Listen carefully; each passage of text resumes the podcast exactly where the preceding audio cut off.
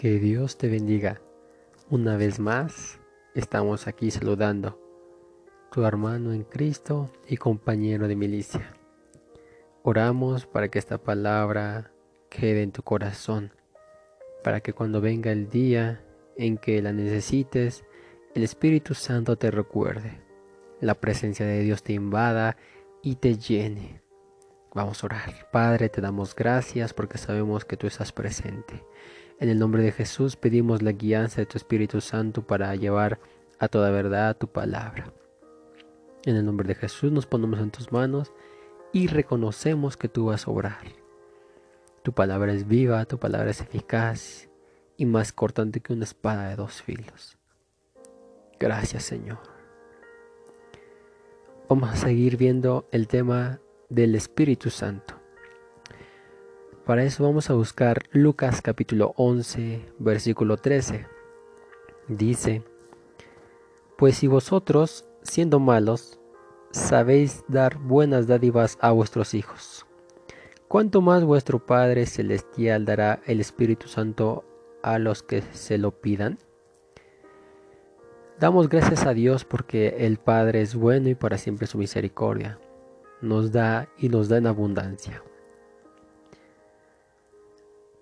Hoy vamos a dar en específico el tema la obra del Espíritu Santo en la vida del hombre.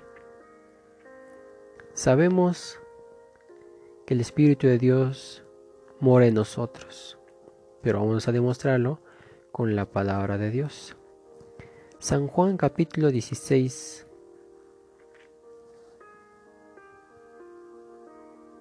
versículo 7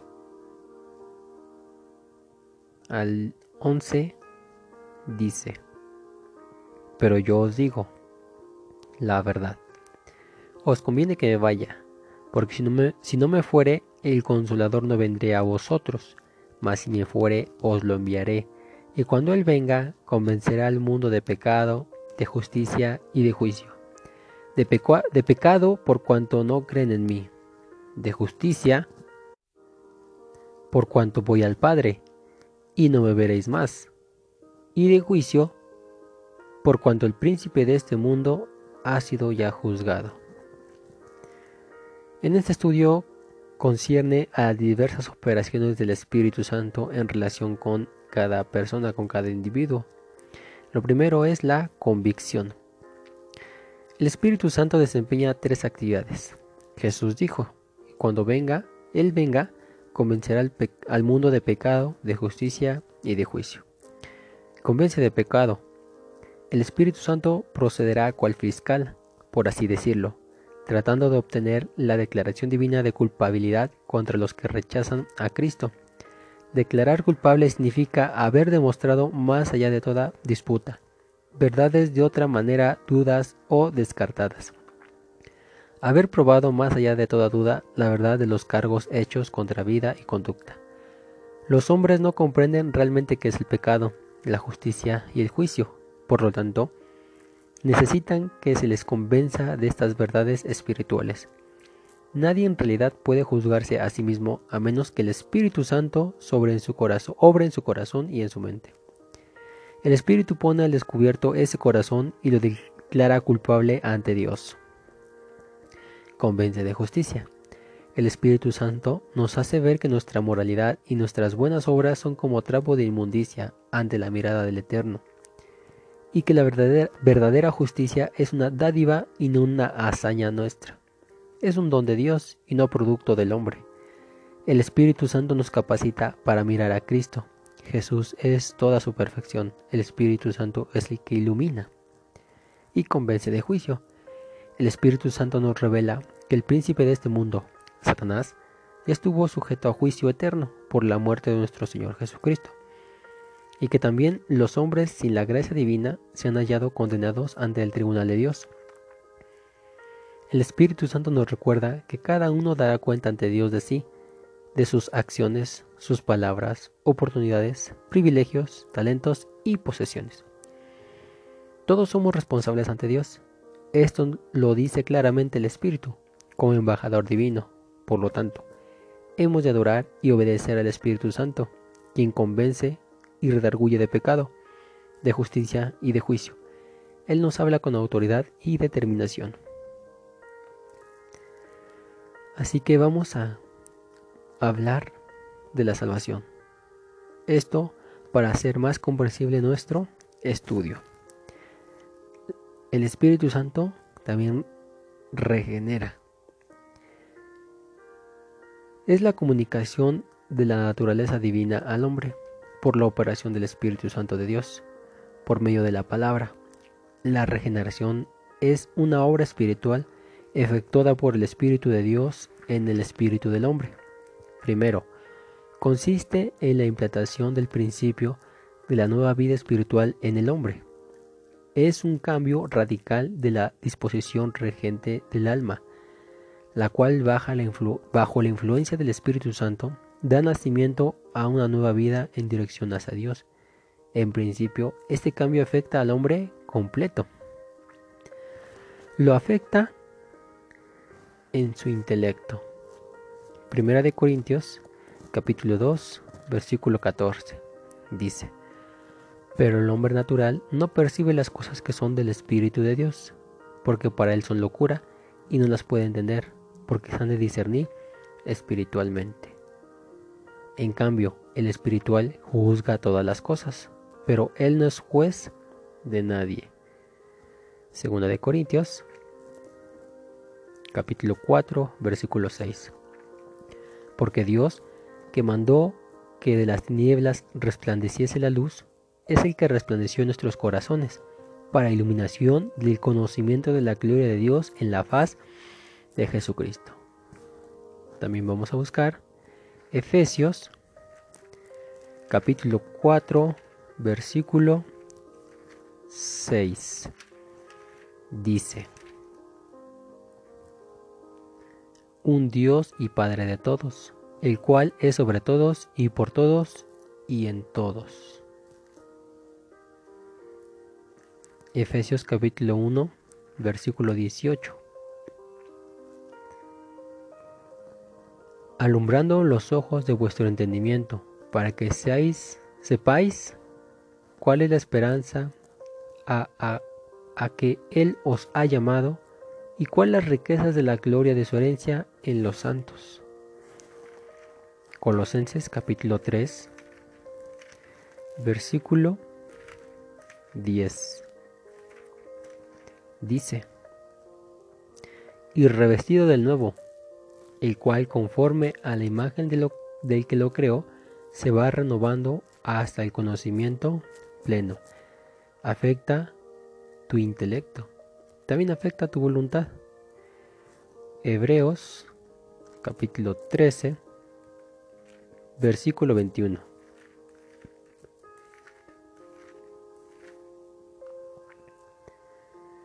Os haga aptos en toda buena obra para que hagáis su voluntad, haciendo Él en vosotros lo que es agradable delante de Él por Jesucristo, la cual sea la gloria por los siglos de los siglos. Amén. Segunda Tesalonicenses, capítulo 3, versículo 5. Y el Señor encamine vuestros corazones al amor de Dios y a la paciencia de Cristo. Filipenses capítulo 2 versículo 13. Porque Dios es el que obra en vosotros, que produce así el querer como el hacer por su buena voluntad. Salmo 110 versículo 3. Dice, tu pueblo se te ofrecerá voluntariamente en el día de tu poder, en la hermosura de la santidad, desde el seno de la aurora, tienes tú el rocío de tu juventud. Tu pueblo se te ofrecerá voluntariamente. Afecta tu intelecto y tu voluntad y en los sentimientos o emociones. Salmo 42, versículos 1 y 2 dice, Como el siervo brama por las corrientes de las aguas, así clama por ti, oh Dios, alma mía, mi alma tiene sed de Dios, del Dios vivo. ¿Cuándo vendré y me presentaré delante de Dios? Mateo capítulo 5 versículo 4 Bienaventurados los que lloran, porque ellos recibirán consolación. Primera de Pedro, capítulo 1, versículo 8. A quien amáis sin haberle visto, en quien creyendo, aunque ahora no lo veáis, os alegráis con gozo inefable y glorioso. El Espíritu Santo, de una manera sorprendente, interviene en tu inteligencia, tu voluntad y sentimientos. La regeneración es un cambio instantáneo en la naturaleza del hombre, que afecta al hombre completo, intelectual, emocional y moralmente. Un cambio que ocurre en la vida subconsciente. Es una obra secreta e inescrutable de Dios que nunca se percibe directamente por el hombre.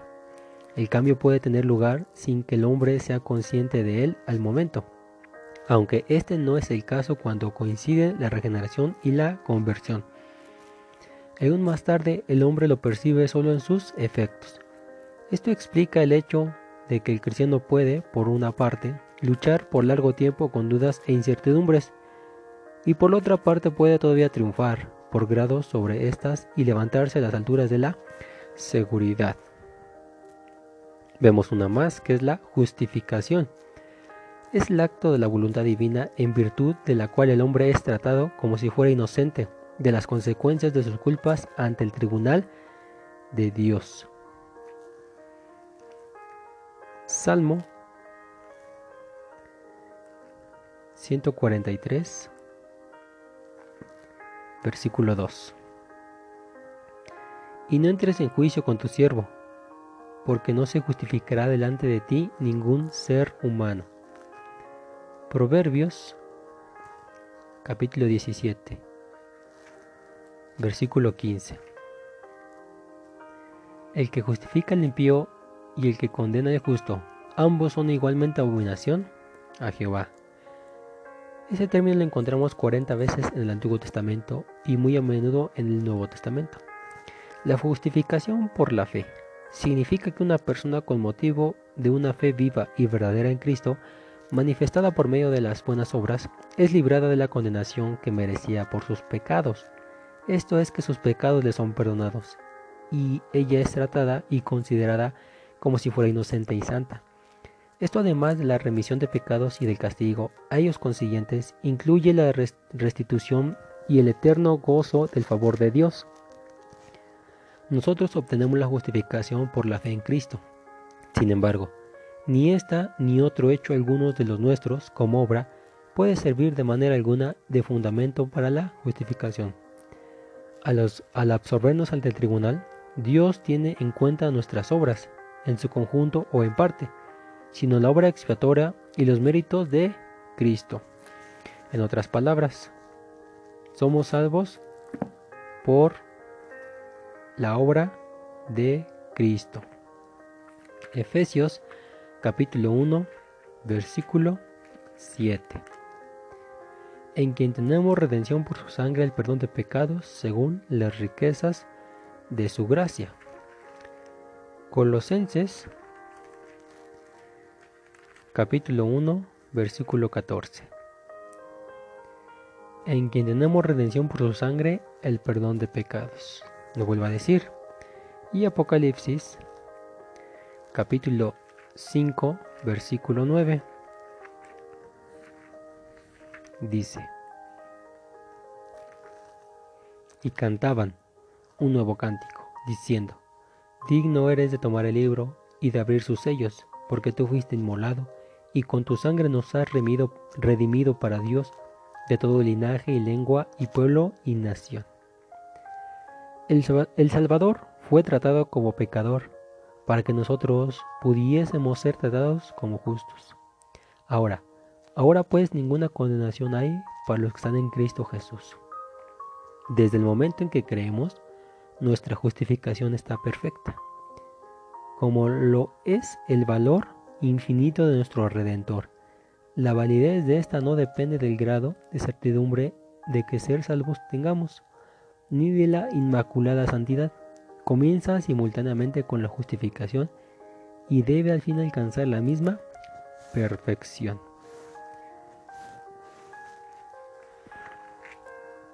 El Espíritu Santo mora en nosotros. Dios está presente en todas partes. Ello constituye una necesidad en Él. Todos los hombres viven y se mueven. Pero morar significa que Él está presente en una forma nueva, manteniendo una relación personal con el individuo. Esta unión con Dios es dominada morada. Es producida por la realidad de la omnipresencia de la Trinidad completa, como lo veremos en estos versículos. Primera de Corintios, capítulo 6, versículo 19. ¿O ignoráis que vuestro cuerpo es templo del Espíritu Santo, el cual está en vosotros, el cual tenéis de Dios, y que no sois vuestros? Segunda de Timoteo, capítulo 1, versículo 14. Guarda el buen depósito por el Espíritu Santo que mora en nosotros. San Juan, capítulo 14, versículo 17. El Espíritu de verdad, al cual el mundo no puede recibir porque no le ve ni le conoce pero vosotros le conocéis porque mora con vosotros y estará en vosotros. Romanos capítulo 8 versículo 9 al 11. Mas vosotros no vivís según la carne, sino según el Espíritu, si es que el Espíritu de Dios mora en vosotros. Y si alguno no tiene el Espíritu de Cristo, no es de él. Pero si Cristo está en vosotros, el cuerpo en verdad está muerto al pecado, mas el espíritu vive a causa de la justicia. Y si el espíritu de aquel que levantó de los muertos a Jesús mora en vosotros, el, el que levantó de los muertos a Cristo Jesús vivificará también vuestros cuerpos mortales por su espíritu que mora en vosotros. Es maravilloso conocer estas increíbles noticias. El Espíritu de Dios obrando en la vida del ser humano. Damos gracias a Dios y aquí dejamos el tema. En la próxima continuamos para seguir conociendo la maravillosa obra del Espíritu Santo, la persona del Espíritu Santo. Agradecemos a Dios por tu vida porque sabemos que esos temas te están ayudando para edificar tu vida, para seguir adelante, para no desmayar, para seguir conociéndole en esos tiempos donde Cristo ya viene por su amada iglesia. Padre, te damos gracias y pedimos que tu presencia, tu Espíritu Santo siga fluyendo. Reconocemos, Señor, que tú vas a obrar de una manera impresionante. Que tú, Señor, hables a los oídos, a los corazones, a las mentes, para que sea mi Señor tu palabra y obra hecha. En tus manos estamos, en el nombre de Jesús. Amén. Que Dios te bendiga y te seguimos invitando para que puedas edificar tu vida y que sea de bendición. Hasta la próxima.